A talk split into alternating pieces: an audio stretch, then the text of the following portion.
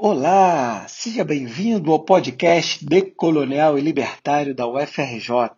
Somos o CPDEL, Coletivo de Pesquisas Decoloniais e Libertárias. Somos o núcleo de pesquisa da UFRJ. Eu sou o professor Wallace de Moraes e aqui desenvolvemos um conteúdo anarquista e antirracista.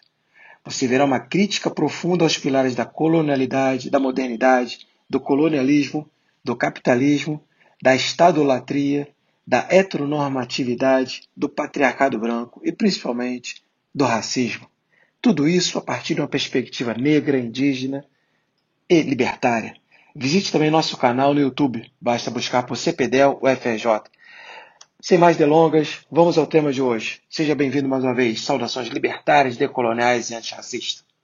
Pensamento da Bell Hooks, que daqui a pouco vou apresentá-la, quem foi Bell Hooks, mas já posso adiantar que é uma estadunidense, afro-americana, então que tem cumprido um papel muito importante numa luta antirracista, uma mulher negra, acho que com uma representação e com uma consciência de, de raça, de classe, de questão sexual, patriarcal, absolutamente é muito boa. O que eu escolhi para hoje aqui é a gente fazer uma abordagem em torno de dois capítulos fundamentais do livro dela, Olhares Negros, Raça e Representação.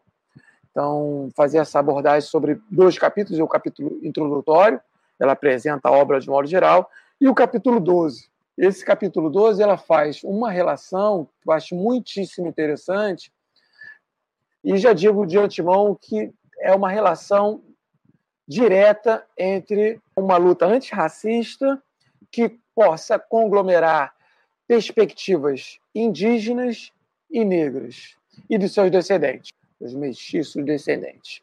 E aí esse capítulo 12 da Bell Hooks colabora muito para essa nossa reflexão, colabora muito para esse nosso é, para os nossos propósitos, vamos dizer assim, tá bom? Então, o primeiro aspecto é esse. O livro dela é Olhares Negros, né? Raça e Representação.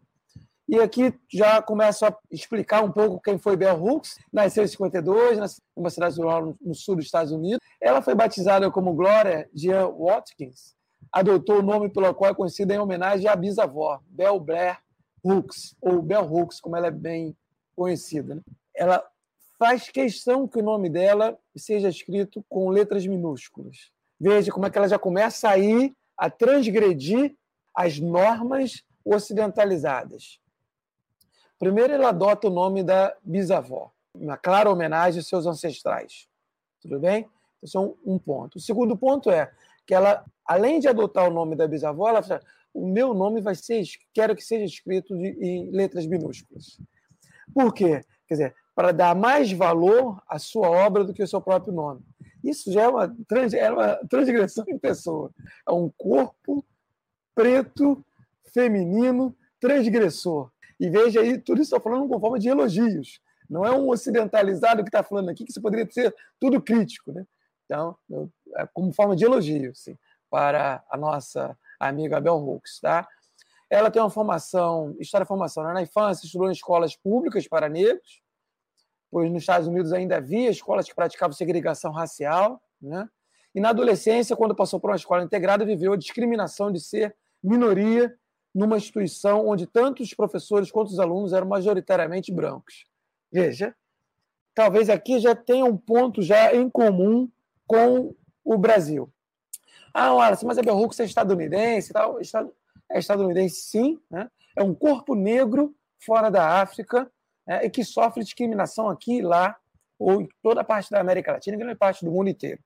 Então, a experiência dela, quer dizer, talvez o grande grande questão que a gente possa aqui discutir, debater e pensar é como que as formas de racismo, as formas de discriminações sociais que ocorreram nos Estados Unidos, o que, que tem a ver com as nossas formas aqui? O que, que nós podemos aprender? Então, a gente não vai entrar aqui numa perspectiva nacionalista, xenofóbica, de que a gente só pode estudar e pensar em autores é, que sejam brasileiros. Claro, vamos privilegiar, sim, brasileiros, latino-americanos, mas corpos negros no mundo inteiro também. Então, a Bell Hooks, nesse sentido, pode e, a meu ver, colabora demais para ajudar-nos a pensar e na luta contra o racismo aqui no Brasil. Aprender com a experiência de outros corpos negros fora do Brasil, é muito importante para a gente pensar e ampliar nossos horizontes de luta. Tá legal? Bom, agora eu quero voltar para essa história da formação dela. Com muito dos corpos negros, não só brasileiros, como latino-americanos, estudaram em escolas públicas. Ela também. Depois, como muito dos corpos negros que hoje estudam nas nossas universidades brasileiras, eles se veem, principalmente nas universidades públicas ou nas universidades privadas, que algumas delas muito caras, né? os negros são extrema minoria, negros indígenas. Normalmente é isso. As cotas vieram para minimizar um obstáculo intransponível para que negros entrem nas universidades. Foi absolutamente benéfico, embora muitos dos meus colegas tenham lutado contra as cotas, mas ela é muito benéfica, sim, para é, democratização das universidades públicas e possibilitar que, que alunos negros estabeleçam e levem para essa universidade que ainda é refratária demais, refratária a, ao pensamento negro e às suas experiências. E aqui eu já quero começar a tratar com vocês da importância desse livro da Bell Hooks, que está muitíssimo pautado na sua experiência histórica. Tá? Eu vou mostrar isso mais à frente, quando estiver falando da metodologia dela. Dito isso, qual é o grande problema, a gente pode chamar aqui do ponto de vista agora acadêmico, metodológico, né? qual é o grande problema, questão, abordagem que ela traz nesse livro? Compreensão das ligações entre raça, representação, e essa representação é principalmente midiática, a gente vai ver isso daqui a pouco, questões de autodefinição das pessoas negras e a descolonização de todos. Quer dizer, como você consegue trabalhar por um processo de descolonização? Quando eu falo para vocês o que é descolonização, é uma luta contra a colonialidade. Essa colonialidade que foi estabelecida aqui desde a conquista das Américas e que tem como eixo central o racismo, tá bom? Então, nessa luta por essa descolonização é o, o dos principais questões, né, ou problema, ou abordagem do livro que a Bell está trazendo aqui. O segundo aspecto que eu também quero tratar com vocês aqui é, quer dizer, e aí agora, veja, vou fazer um apanhado um pouco metodológico de como que se entende, como que ela construiu o seu saber, tá? Por isso que primeiro eu apresentei o problema, agora estou apresentando para vocês os objetivos, depois eu apresentar a metodologia, quadro teórico e as fontes, tá bom? E depois a gente vai para o desenvolvimento das suas próprias teses. Então, quais são os objetivos desse livro da Bell Hooks? Primeiro, colaborar para a descolonização no pensamento, romper com diversos estereótipos contra negros e indígenas, debater a construção de identidades, e aqui está entre, entre aspas, né, que é inquietar, provocar e engajar numa luta antirracista. Então, esse também é um dos principais objetivos dela, colaborar para a construção de um saber antirracista e, sobretudo, também para desconstruir essa perspectiva colonizadora ou ocidentalizada que tanto permeia os nossos campos né, de produção do conhecimento, vamos chamar assim. Bom, mostrar a necessidade do apoio mútuo entre indígenas e afrodescendentes e combater o saber produzido pela branquitude, que aí a gente pode chamar por diversos nomes, dentre eles essas questões que a gente já falou aqui de saber. Quais são suas fontes? E aí ela utiliza suas próprias experiências de vida, enquanto o corpo negro, que sofre discriminação desde quando nasce pelo mundo externo, externo à sua família, e aí tem muito que trazer. Por isso eu digo para você que é aluno negro, você que é aluno indígena, né? você que é aluno popular, trazer a sua experiência para a universidade é algo absolutamente necessário e positivo para oxigenar esse espaço. Não tenha dúvida disso. Por mais que digam para você que devemos aprender e estudar só autores clássicos europeus e estadunidenses, né, saiba que você tem um poder, que você tem um saber, tem um conhecimento que traz no seu próprio corpo, tem uma experiência. Isso, por mais que possa ser renegado por essa universidade ocidentalizada, para a gente usar o termo aqui da aula passada do Grossfogel, né? ou para usar o termo da, da, da Bell Hooks, né? da branquitude. Então, é necessário, é importante que você saiba e não se menospreze. O seu saber é importante, a sua experiência é importante. Tá? Traga para essa universidade. Pense, reflita a partir disso. Não se deixe colonizar pelo saber. Não se deixe. Tá? Tenha força. Estamos aqui para te apoiar no que for possível e necessário. Bom, e aí depois ela vai também fazer uma discussão com a bibliografia secundária que aborda questões raciais. Vai fazer toda uma discussão como que se construiu, como se colaborou para a construção de um saber ocidentalizado, preconceituoso e racista nos Estados Unidos com a bibliografia que ela vai debater, até com a bibliografia que a princípio, ou que a priori teria como interesse desconstruir certos valores estadunidenses, mas que, mesmo tendo a priori esses objetivos, acabava reproduzindo um saber colonizador. É muito interessante o que ela faz, tá bom? E, nesse sentido, as suas fontes, ela vai privilegiar toda uma perspectiva de uma pesquisa qualitativa e empírica. Bom, qual a metodologia dela? Quer dizer, então, ela vai trazer exemplos de filmes muitos filmes e como os negros indígenas são representados na grande mídia, não só nos filmes de Hollywood, mas como, de modo geral, nos programas, nas propagandas e diversas formas de trato, sim, filmes de grande mídia. Depois, esse debate bibliográfico sobre o papel de negros indígenas na historiografia, nas ciências sociais, na filosofia estadunidense, e também como que as escolas, as universidades, essas instituições, de modo geral, tratam negros lá e indígenas nos Estados Unidos. Eu acho que a gente tem muito que aprender com o que ela nos ensina. E, por fim, é interrogar as velhas narrativas, sugerindo formas alternativas de contemplar a negritude. Veja, então ela busca interrogar essas velhas narrativas. Eu acho que esse é o papel de todo negro, todo indígena, todo revolucionário, todo branco, estudante branco antirracista, desconstruir essas velhas narrativas de que o Brasil tinha uma democracia racial, de que tem democracia racial, que aqui todos são iguais, que aqui não tem preconceito, de que o povo brasileiro é um povo cordial, povo pacato, de que, enfim, essas questões devem ser desconstruídas. É isso que estruturou o pensamento brasileiro e que estrutura até hoje nas universidades. Uma negação da existência do racismo que está tão propalada. O racismo a gente vê em todas as instituições, em todos os espaços, um racismo aflorado. A teoria brasileira, veja, eu não estou nem falando de uma teoria ocidentalizada. Por isso não adianta discutirmos autores brasileiros se os autores brasileiros não reconhecem os problemas existentes, os problemas sociais, econômicos, políticos existentes nesse país. Isso é fundamental pensar assim, para um saber descolonizado, isso tem que estar claro. Temos aí também o quadro teórico. Né? O que sustenta o quadro teórico da Bell Hooks? Então, assim, só voltando assim, um pouco para os novos estudantes, né, para quem é da academia e para quem também não é, os aportes teóricos, filosóficos, teóricos, que sustentam uma perspectiva de interpretação da história, dos fatos, das próprias ideias, etc. Normalmente pode usar, existem vários quadros teóricos, né? liberal, é, marxista, anarquista, é, comunalista. Aí tem alguns que vão juntar, vamos dizer que além de pegar dessas perspectivas, vão pegar quadro teórico que pode ser americano, latino-americano, americano, africano, asiático ou árabe, enfim, existem vários campos e muitos deles se entrelaçam e compõem um outro aspecto. Sobre o da Bell Hooks, achei melhor trazer o que, que ela mesma está falando. Então, entre aspas, abrir espaço para imagens transgressoras para a visão rebelde, fora da lei, é essencial em qualquer esforço para criar um contexto para a transformação.